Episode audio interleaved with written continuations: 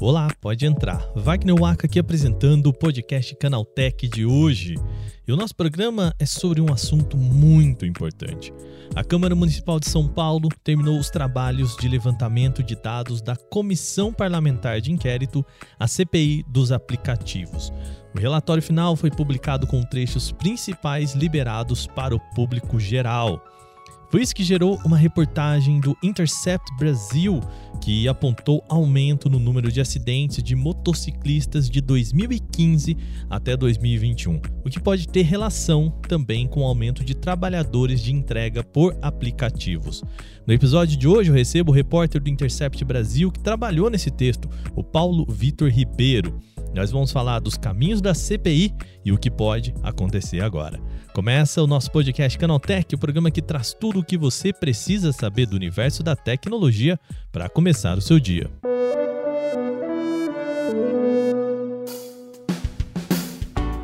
Olá, seja bem-vindo e bem-vinda ao podcast Canaltech, o programa diário que atualiza você das discussões mais relevantes do mundo da tecnologia. De terça a sábado, a partir das 7 horas da manhã, a gente traz os acontecimentos tecnológicos aprofundados aí no seu ouvido. E de domingo, a gente tem também o nosso podcast de entretenimento, o Value Play. Lembrando na nossa caixinha aqui de Natal do podcast Canaltech, aquele pedido que eu faço para vocês, apresente esse programa para um amigo ou amiga que pode gostar do trabalho que a gente faz aqui. Você apresentar esse programa para alguém ajuda sempre a gente pra caramba, tá bom? Eu conto com você. Vai lá. Sem mais então, vamos agora para o nosso tema de hoje.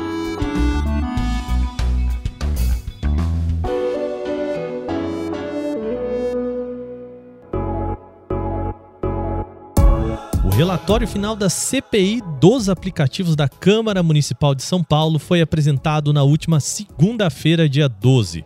A proposta era analisar os impactos de aplicativos de entrega em relação ao uso do espaço público e de impactos sob leis trabalhistas. O número que chama atenção veio de um trecho da professora Júlia Maria D'Andrea Greve, da Faculdade de Medicina da USP, e que é também coordenadora técnica do Laboratório de Estudos do Movimento do Hospital das Clínicas. O que ela aponta é que o número de acidentes de moto representavam apenas 20% do total de atendimentos de traumas do Hospital das Clínicas em 2015.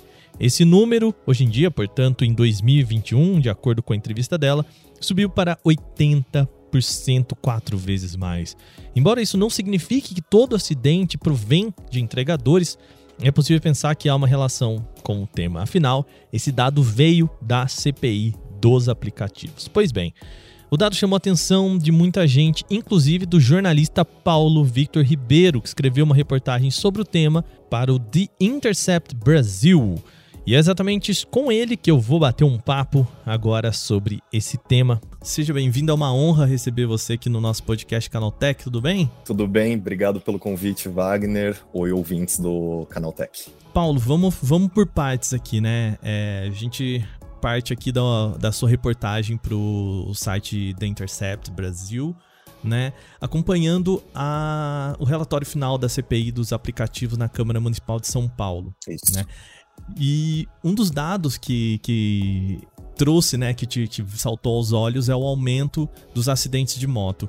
Eu queria que você contasse um pouquinho, porque houve uma, um, um erro aí na fala né, da professora da Faculdade de Medicina da USP, né? Isso. A professora Júlia Maria D'Andrea Greve. Conta um pouquinho como que foi isso, né? Você fez a reportagem e depois houve uma correção, é isso, né? Isso. É, a CPI, no relatório final, agregou todos os documentos que eles tinham conseguido obter né, ao longo desse um ano e meio e juntaram ali no meio as notas taquigráficas e os depoimentos das pessoas que passaram pela CPI dos aplicativos, mas também por outras comissões que eram congêneres, que tinham algum sentido.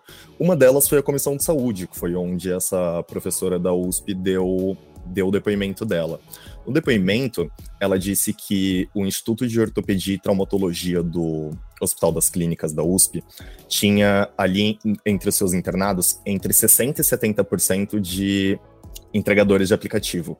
E esse número é bizarro, extremamente alarmante. É, esse, esse depoimento dela tá ali no relatório final, bem próximo do fim, ali já junto com os encaminhamentos. E na hora que eu li aquilo, eu fiquei completamente assustado. Eu tinha certeza na hora que valia uma reportagem. Certeza, né? Então a gente uhum. escreveu sobre ele. Além desse dado, ela disse também que no setor de trauma do HC, não do Instituto de Ortopedia e Traumatologia, mas do Hospital das Clínicas mesmo, é, em 2015 e 2016, 20% dos atendimentos eram para entregadores ou para motociclistas de maneira geral. E que hoje esse número é de 80%. Então, ah, 8 a cada 10. Quatro vezes mais, né? Exato, maluco. 8 a cada 10 atendimentos são para entregadores.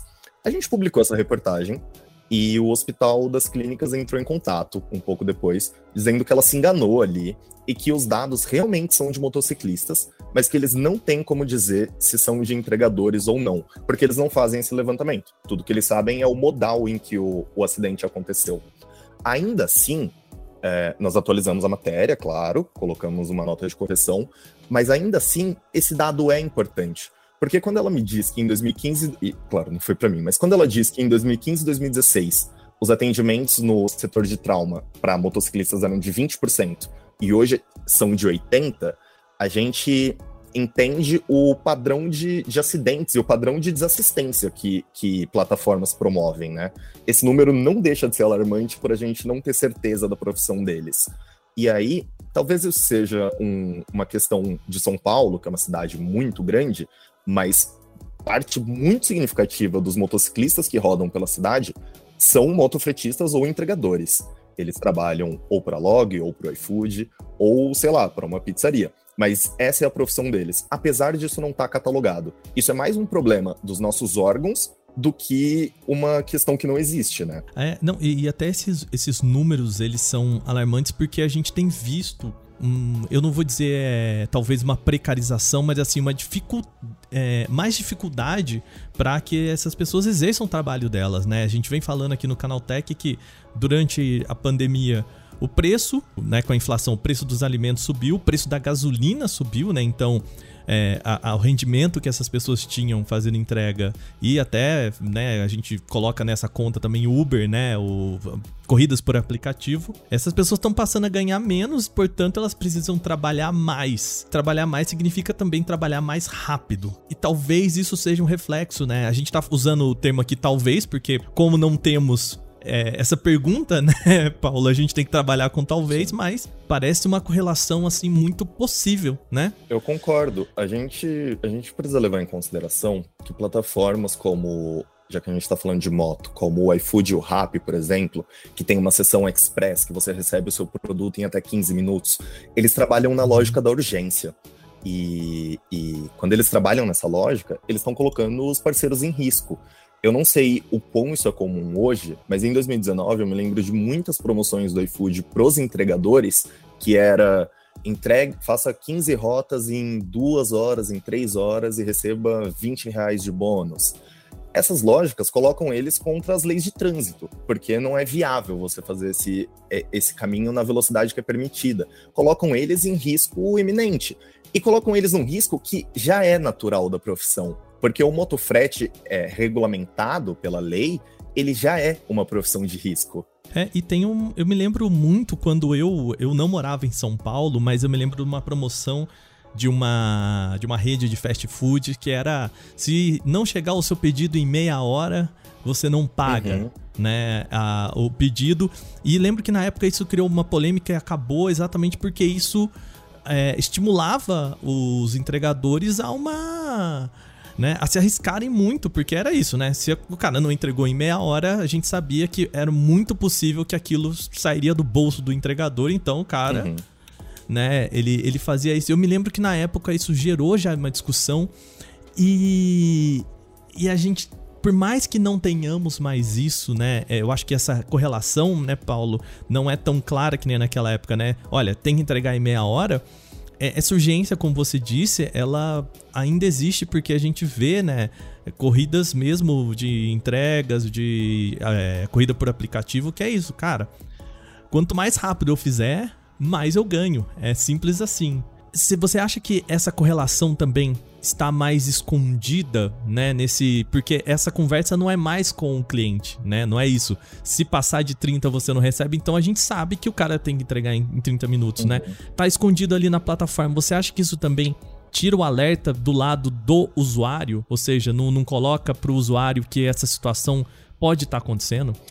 Eu acho que sim, e, e, eu acho que isso é velado de muitas formas, Wagner. Eu acho que uma delas é a comunicação não ser com o usuário. O usuário, e esse é um dilema da, da economia de plataforma, o usuário se comunica com uma empresa e a empresa se comunica com, com uma outra pessoa que não é funcionário dela.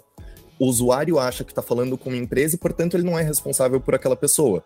Mas aquela. Desumaniza, né? Exatamente. A desumanização de todos os atores ali é a despersonificação da empresa, porque quando você precisa lidar com ela, você fala com um bot. É a despersonificação do, do entregador, porque você não sabe a quem ele responde. Quando você precisa brigar sobre, o, sobre a sua entrega, você fala com a empresa, mas o entregador não é funcionário da empresa. É, é essas pontas todas soltas criam isso, né? Tem um outro ponto também que não passa batido para mim, que é a suposta autonomia do entregador. É, os entregadores se acidentam mas eles são autônomos, eles não são. A responsabilidade sobre eles não é da empresa. E esse discurso de autonomia pode soar em alguns momentos que os riscos que os entregadores estão correndo, eles estão correndo porque eles querem correr, já que eles são autônomos e eles podem a qualquer momento dizer não, eu não quero passar por esse risco. Só que não é bem assim, né? A autonomia ela vai até um certo ponto e é, embora a gente esteja falando em probabilidades, em possibilidades, porque a gente não pode cravar, é muito claro para mim que isso é endossado pelas plataformas. A urgência, a necessidade de correr, o desrespeito às leis de trânsito, é, o risco a que as pessoas são, são colocadas é endossado por elas. E aí tem um outro, um outro custo que a gente tem que falar, que é o custo social disso. No mesmo depoimento da, da professora da USP à Comissão de Saúde da Câmara de São Paulo, ela diz que um caso de fratura exposta, por exemplo, que precisa de tratamento, se esse, tra se esse tratamento for feito por seis meses, o custo é de cerca de 300 mil reais. A gente está falando do Hospital das Clínicas, que é um hospital público. Portanto, 300 mil reais em tratamento que sai do dinheiro público, do imposto que eu, você e todos nós pagamos. E que fique claro, para mim isso faz todo sentido. Para mim, gastos de saúde deveriam ser públicos mesmo. Não é esse o ponto. O Perfeito. ponto aqui é que não uhum. há seguridade não há seguridade social. E o risco social não é só do entregador, é de toda a sociedade. Porque cada entregador que acidenta vai custar, no mínimo, então, 300 mil reais de imposto. 300 mil reais de dinheiro público que poderia estar sendo usado para tratar outras coisas. Não é como se. Talvez eu me alongue um pouquinho aqui, desculpa, mas é porque eu acho que é importante. Fica tranquilo. Não é como se antes as coisas fossem muito boas já era uma profissão uhum. de risco. E ela é regulamentada como uma profissão de risco. Só que antes existiam uma série de seguridades que garantiam algumas coisas. Por exemplo, os entregadores, os motofretistas, que tinham carteira assinada, eram cobertos, para começar, pelo INSS. Então eles podiam se afastar e ter uma renda se eles se acidentassem. É, eles tinham um adicional de periculosidade. Isso também estava determinado. Eles recebiam 30% a mais do valor base só pela profissão ser de risco. É, Hoje eles não têm isso. E aí eu vou te dar um exemplo e a gente vai se aprofundar nele porque é importante. O iFood tem um seguro de vida para os entregadores. E o seguro de vida garante um dinheiro para ele ou para a família se ele tiver invalidez total ou parcial ou se ele morrer. E isso tem dois problemas. O primeiro é que, como eu disse, o custo de um, de um tratamento pode chegar a 300 mil reais. E isso num lugar público. Então, mesmo se ele receber um seguro de vida, ou um seguro para o, o, seguro de morte ou seguro de invalidez, ele não poderia pagar esse, esse tratamento num lugar privado. Esse gasto, então, Perfeito. vai sair necessariamente de um órgão público, ou seja, do meu e do seu imposto. Só que uhum. o governo não arrecadou nada com o trabalho dele, ou pior, com a atuação da empresa, iFood, Rappi ou Uber, que seja, enfim, qualquer plataforma é, usando a cidade o gasto vai existir, mas não existiu nenhum, nenhuma arrecadação com isso. Contribuição, né? Exato. Esse é o primeiro problema. E eu já fui no escritório do iFood, no super escritório que eles têm em Osasco, e eles têm um ambulatório bem parrudo para os funcionários da, do escritório. Mas os trabalhadores que estão na rua precisam sempre ir para o, ou, enfim, pelo menos na maioria das vezes, para o serviço público. O segundo problema é que, mesmo que eles conseguissem pagar o tratamento com esse dinheiro do seguro, o que não conseguiriam, não é fácil conseguir esse seguro. A gente contou em duas reportagens no Intercept, a primeira sobre o Yuri e a segunda sobre o Gabriel, que esse dinheiro não chega de maneira tranquila. Na primeira, o Yuri morreu durante uma entrega e o iFood recusou o, o, seguro de vida dele porque ele estava usando uma conta alternativa, porque ele tinha sido bloqueado na conta principal. E na segunda, o Gabriel trabalhava para uma OL, que é uma terceirizada do iFood. Ele levou um tiro durante uma entrega, ficou hospitalizado e o chefe da OL, dessa empresa terceirizada, colocou outro entregador para rodar na conta dele. Quando ele saiu do hospital e pediu o seguro de vida, o iFood alegou fraude, porque tinha outra pessoa rodando na outra conta dele. Rodando. E parte dessa, dessa questão também, assim, né? Por mais que o, o fato de ser um autônomo tem todas essas informalidades da profissão, né? A gente conversa muito com. Pegando aqui, eu acho que é um exemplo do, dos motoristas de aplicativo. Ah, só pode trabalhar 8 horas na Uber. Uhum. Então, a hora que vai dando 7 horas, se a pessoa quiser fazer aquela renda, trabalhar 10, ela liga o 99, ela liga o outro aplicativo, e isso faz o que você mesmo disse, né? Acaba caindo na informalidade. Eu perdi a minha conta, faço uma conta no CPF da minha esposa, no. no né? E, e coisas que a gente vê é, como uma profissão que não tem essa, essa, essa relação trabalhista, né? Porque se você chega no RH e dá o CPF da sua esposa, o RH vai falar: meu amigo, esse CPF não é seu, né? Totalmente. É, vamos partir de um lugar aqui que não, não estamos, nem eu nem você, tentando demonizar a economia de plataforma. É, é claro. Existe esse lugar de que quando você é, é, um lugar muito intocado que essas, essas empresas chegaram, que se você critica a atuação delas, você é retrógrado, você não quer o avanço, a tecnologia, e não é isso. O que a gente está falando é que quando o trabalho é regulamentado, você tem uma série de proteções, de seguranças, para que coisas como trabalhar 14 horas num dia não possam acontecer. Quando uma pessoa trabalha 14 horas num dia, ela não está fazendo isso porque ela ama o trabalho dela. As pessoas podem. E ainda mais em cima de uma moto. Né? Exatamente. Né? As pessoas podem amar uhum. o trabalho dela e amar várias outras coisas na vida eu duvido muito que alguém queira passar 14 horas trabalhando. Se você faz isso, é porque só trabalhando 14 horas você consegue ter ganho suficiente para manter a sua vida.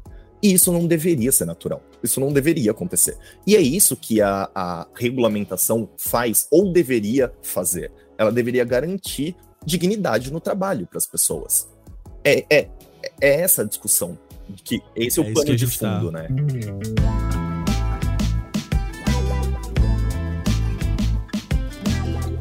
Pra, pra gente fechar aqui também o nosso papo, a gente tá falando do relatório da CPI, né? E você tem acompanhado de perto, Paulo. O que, que, a gente pode esperar desse relatório, né? Porque a gente tá falando do relatório final que foi apresentado, uhum. assim como a gente viu, né? Eu vou pegar aqui o exemplo da, do relatório da, da CPI da pandemia, né? Que foi, eu acho que a hora que muita gente olhou para uma CPI, a gente percebeu que, bom, o relatório tá aí e alguém pode ou não fazer algo com uhum. isso, né? Qual que é a expectativa do que vai vir desse relatório? A CPI olhou para dois lugares, né, majoritariamente. Uhum. Eles olharam para a evasão fiscal, para os impostos e para o uso da cidade, para o uso viário, né? Então, o uso das ruas, a formação de trânsito, as pessoas deixando de usar transporte público para usar carro de aplicativo, por exemplo. Esse foi um foco. E o outro foco foi a situação dos trabalhadores. Então, regime e condição de trabalho. Nos encaminhamentos, o relatório vai ser enviado para o Congresso Nacional, porque o novo governo já sinalizou que pretende olhar para a questão de trabalhadores de aplicativo, que não é um grupo pequeno, é, a gente não sabe qual é o número exato, mas é algo entre um milhão e meio e três milhões de pessoas no Brasil. Ele vai ser encaminhado para o Ministério Público. Ah, vai ser não, né? Já foi encaminhado para o Ministério Público de São Paulo, para o Ministério do Trabalho, para órgãos de defesa do consumidor, como o IDEC. E aí, quando esses órgãos recebem o relatório, eles podem ou não fazer alguma coisa com aquilo. O relatório, uhum. e esse especificamente da CPI, que foi a primeira do tipo no Brasil, ele é um, um amontoado de provas, né? Nele está tudo que eles conseguiram nesse, nesse tempo, que são documentos que as empresas não liberariam de nenhuma outra forma, só fizeram porque elas tinham que fazer. Então, uma chance única de órgãos como o Ministério Público investigarem como Ministério Público do Trabalho, entenderem com, com provas substanciais como é a relação de trabalho e o que, que eles podem fazer daquilo. O, os vereadores esperam que uma nova legislação seja criada em São Paulo para motofrete e no Brasil para a relação de trabalho, e que o Ministério Público investigue a evasão fiscal, que foi quando Uber 99 e iFood saíram de São Paulo e foram para Osasco, que é um município vizinho. Embora toda a atividade das empresas permanecesse em São Paulo, eles estavam pagando uma alíquota mais baixa de imposto.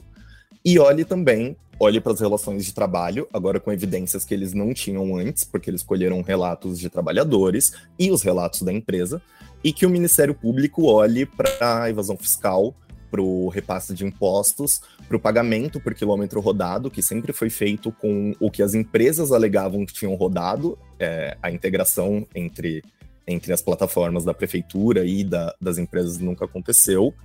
É, eles querem que a prefeitura balize é, algumas condições que os táxis têm para rodar e que os aplicativos não têm, como vistoria veicular ou idade de veículo para que as coisas possam ficar em pé de igualdade e as empresas tenham algumas obrigações para poder ter o direito de usufruir da cidade. Bom, vamos ficar de olho, né? Eu acho que assim, a gente tem falado aqui muito no, no Canal Tech, muito sobre o que você falou, né, Paulo? É, é, não é nem questão de demonizar o trabalho de plataforma, porque a gente sabe, é, quando a gente fala em é, como muita gente teve oportunidade, é, principalmente em momentos de pandemia, né, de fazer o seu bico aí, mas tá muito maior do que só o bico, né? Que a gente via lá. Então, é, precisamos discutir. Eu acho que esse é um, é um debate muito interessante, porque para mim esse é o assunto macro da, da tecnologia mundial hoje, assim. É, é falando sobre o quanto governos, o quanto é, regulamentação ela é capaz, primeiro, de entender a tecnologia, e segundo, de impor ou, ou pensar é, leis e, e regulamentações que não também minem a capacidade das pessoas de utilizarem aquele aplicativo, né? Eu acho que essa é, é a grande discussão da tecnologia para 2023, sabe? Exatamente. É uma bobeira achar que aplicativos e que essas principais empresas da economia de plataforma não são essenciais para a nossa vida hoje. Elas são. E elas são essenciais para a vida dos usuários e para a vida dos trabalhadores. A gente está falando de uma massa gigantesca de pessoas que querem trabalhar, ter sua renda. É, o que a gente precisa, então, é entender que transformações podem ser feitas para que isso seja possível de uma maneira que não seja danosa, sabe? As pessoas não querem ser CLT, então que tipo de proteção social pode ser criada para elas? Para que a gente consiga dignidade, né? Para que a gente mantenha a dignidade no Com trabalho certeza. e evolução. Com certeza. Paulo, mais uma vez, muito obrigado por tirar um tempo e vir aqui conversar com a gente no nosso podcast. E aí eu deixo para você, né, é, com um convite aí pro pessoal para conhecer mais do seu trabalho, como é que faz. Bom, obrigado pelo convite, foi um prazer enorme. Eu tô no Twitter, como enquanto o Twitter existir, como manifesteiro, e eu tô no Instagram como pv.rib. E leiam minhas reportagens, por favor. É isso. é, claro. Maravilha. Eu agradeço mais uma vez. Lembrando, é, eu vou deixar aqui no link, nos links da descrição do nosso podcast, a reportagem, né, a qual a gente se referiu tanto aqui durante o nosso papo, é, a reportagem que o Paulo escreveu lá para o The Intercept Brasil. Mais uma vez, Paulo, obrigado. Valeu, viu? um abraço. E bom, terminado o nosso principal papo de hoje, vamos agora para o nosso quadro O Aconteceu Também.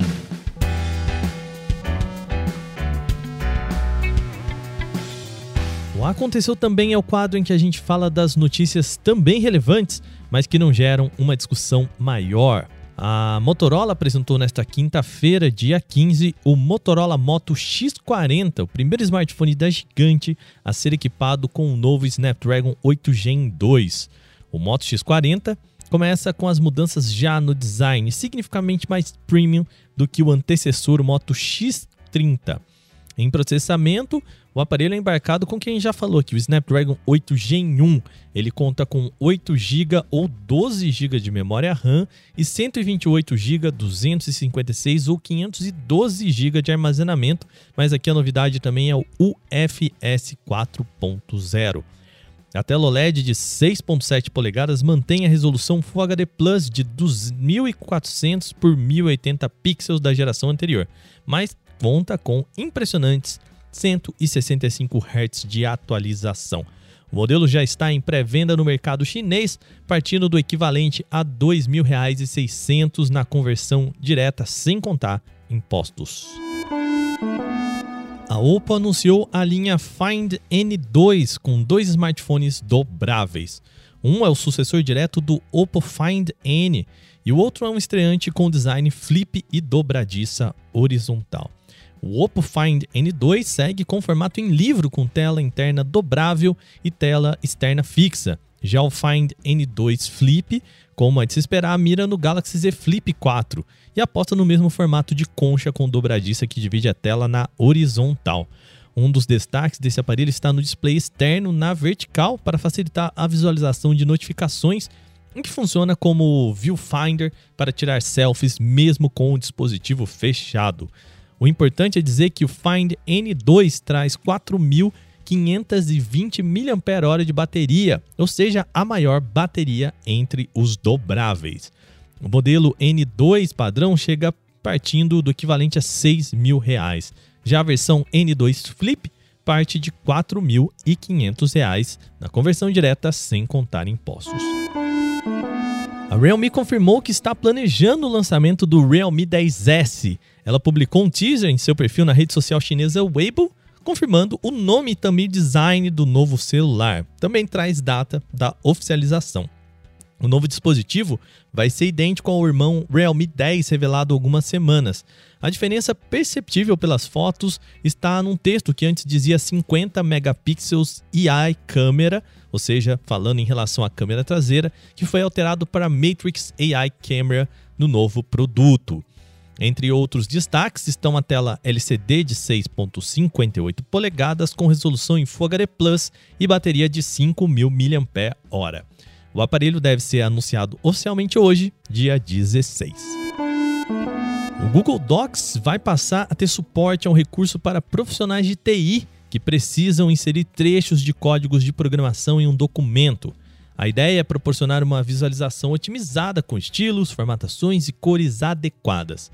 É chamada de blocos de código e essa novidade vai possibilitar a inserção de populares linguagens de programação com a correta exibição na folha. A vantagem é poder demonstrar o funcionamento associado a notas, imagens, gráficos, mídias e outros recursos possíveis das ferramentas do Google. Há suporte para linguagens de programação populares como Java, JavaScript, C++, Python e Unset. Os espaços passarão a mostrar as linhas todas organizadas no estilo escolhido, como se você estivesse programando ali na hora.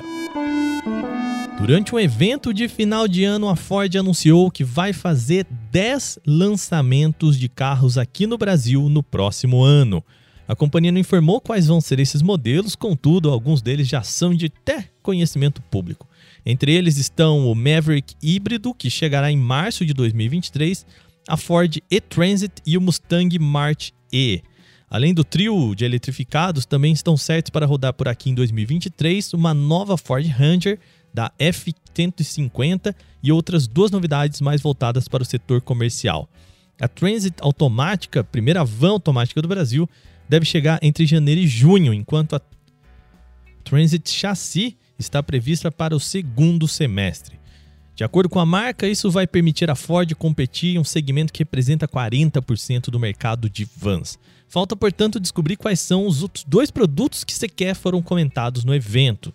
A reportagem do Canaltech conversou com algumas fontes e descobriu que um dos sonhos da marca no Brasil em 2023 é trazer a F-150 Lightning, versão elétrica da picape, que é um dos ícones da Ford.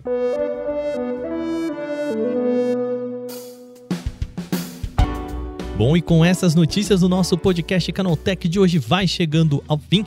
Lembre-se de seguir a gente e deixar uma avaliação em seu agregador de podcast se você utiliza um. Sempre bom lembrar, os dias da publicação do nosso programa são de terça a sábado, sempre com episódio novo logo de manhã às 7 horas para acompanhar o seu cafezinho. Assim você começa o dia já sabendo de tudo. Esse episódio foi roteirizado, apresentado e editado por mim, Wagner Waka, e o programa também contou com reportagens de Renan da Silva Dores, Victor Carvalho, Gustavo de Lima Inácio, Alveni Lisboa e Paulo Amaral. A revisão de áudio é da dupla Gabriel Rime e Mari Capetinga e a trilha sonora é uma criação de Guilherme Zomer. A gente vai ficando por aqui. Amanhã tem mais no nosso podcast Canaltech. Até lá!